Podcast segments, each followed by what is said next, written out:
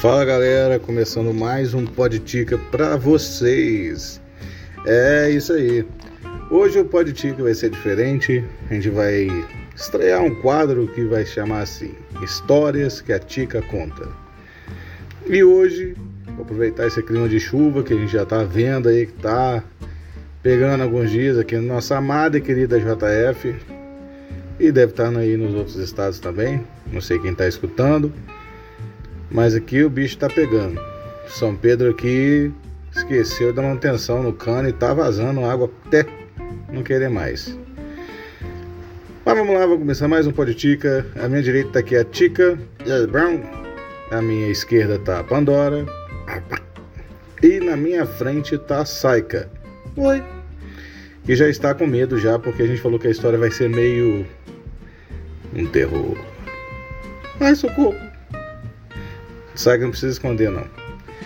Então, sem mais delongas, Tiga, começa a história aqui pra gente. Vamos lá. Não, assim, de supetão? É, ué, você é uma improvisadora? Vamos lá, de supetão mesmo. Não, tem todo um guia, né? Então, Tati, que clima que você quer? Não, vamos fazer o seguinte. Eu vou primeiro anunciar a história. Anuncie então. A história é o seguinte. Tem uma vez que eu pensei que tinha alguém invadindo minha casa. É? É. Então começa a história. Então vamos lá. Batalhões. Foca no menino. O Tica nem tem como fazer isso. Ah, menino, não quebra o clima não. Vamos lá. Então vamos lá. Era uma quinta-feira. Chovia muito.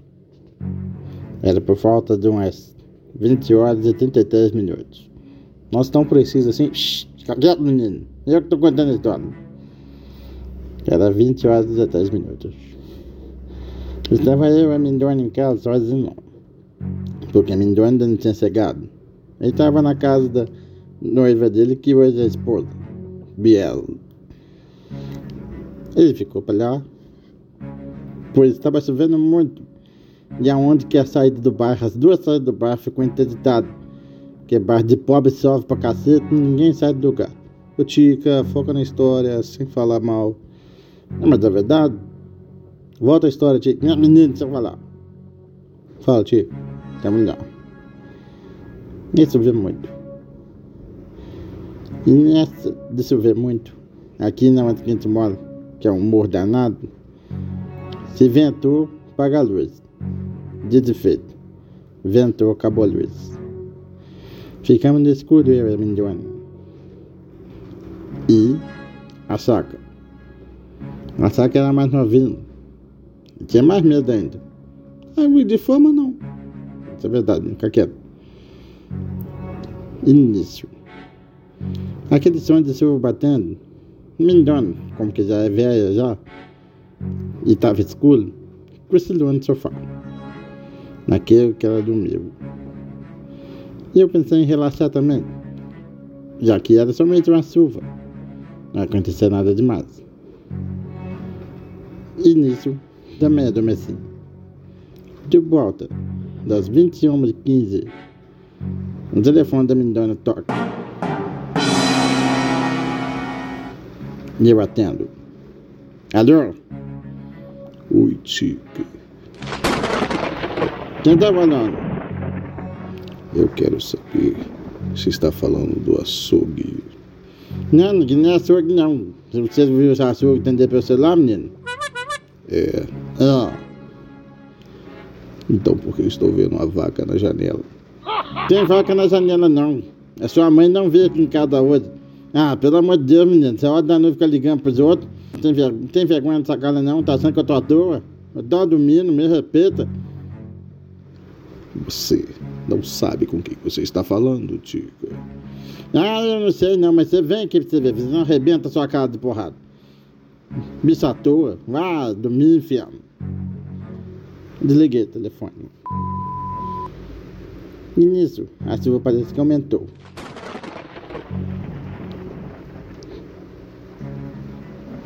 E nesse suspense, Eu escutei um barulho lá em cima do terraço. Mas como não tinha vela, eu tive que improvisar uma lanterna que Mindone deixou perto da Mindona, que se caso precisasse no dia de chuva. E nisso, como que eu sou cachorro de quatro patas, tive que subir com a lanterna ligada na boca. E subi. Cheguei em cima. A porta bate. Achei muito estranho aquele barulho. Mas continuei. Olho para a cozinha, para a sala. E não vejo nada. Quando eu olho para o terraço, eu vejo algo acontecer. E com a lanterna na boca, eu falo.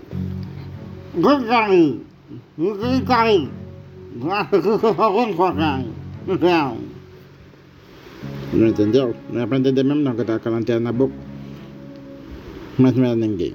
Era somente Tovão e o relâmpago. Nisso,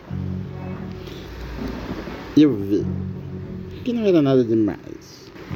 E acabei descendo mais uma vez. Desci a escada. Quando num relance, demais um relâmpago, eu vejo a silhueta de um homem na porta da minha casa. E como com um passo de mágica, que a silhueta se, se vai. Nossa, Tica, que. Tá bebendo coca? Ah, menino, fêmea. É suspense. Quebra o queima, não. Tá bom, Tico, desculpa, vai, continua. Nisso. Eu falei, não, deve ser ladrão. Vou dar um jeito nele. Mindona é muito precavido. E ela tem várias e várias armas espalhadas pela casa, estrategicamente. Eu acho que não vale muita coisa, mas estrategicamente. Debaixo da cama ela guarda um facão todo enferrujado, que se não mata no quarto, mata no teto. E mais uns porretes. Debaixo da esquivaninha do sofá, tem um alicate para apertar o nariz do, do, do ladrão. Au! Ou apertar algo que eu não posso falar aqui.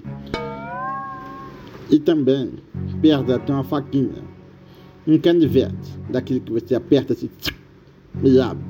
Só que ele tá tão velho que ele fica bambo, então não fula nada. Mesmo assim, eu sei que seria de bom, de bom uso, pelo menos para mim. Aproximei essas armas perto da mão da Mindona. Eu descei o porrete na mão dela, posicionei o facão entre os dentes.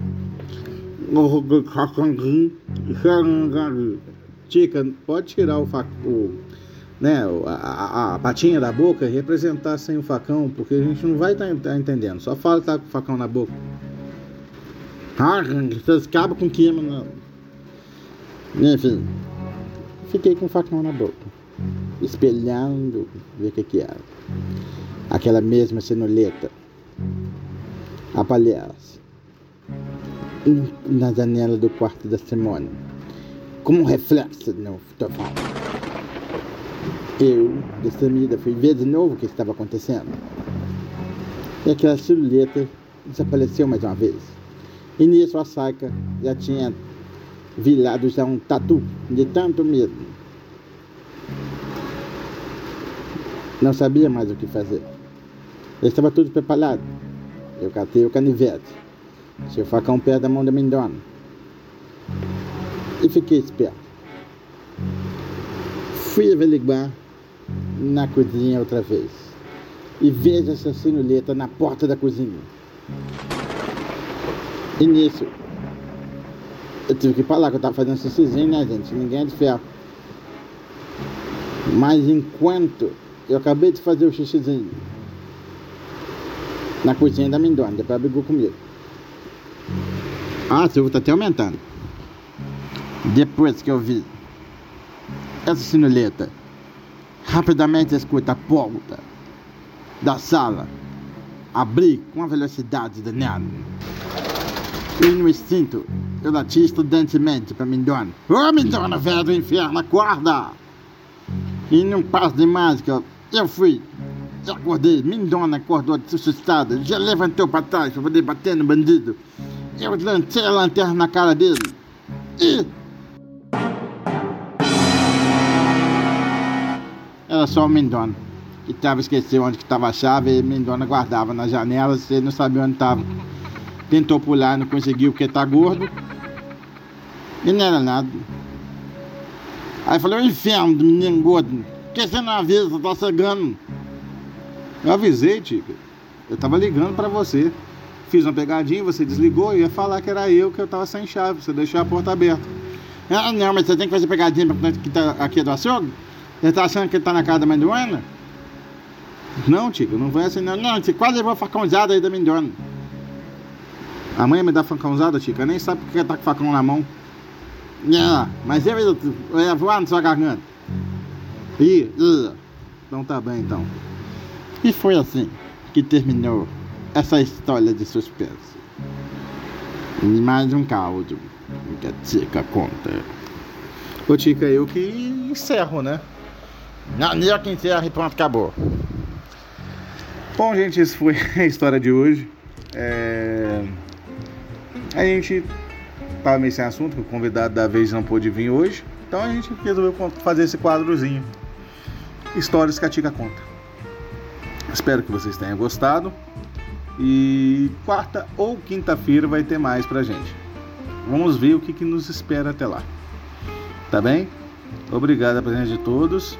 E alguém quer falar mais alguma coisa? Pandora? Pandora dormiu a história inteira, gente. Então, assim, a participação dela aqui é mais é no ronco. E Saika? Saika. Saika. A Saika tá debaixo da de novo. É, eu acho que ela não vai querer falar nada.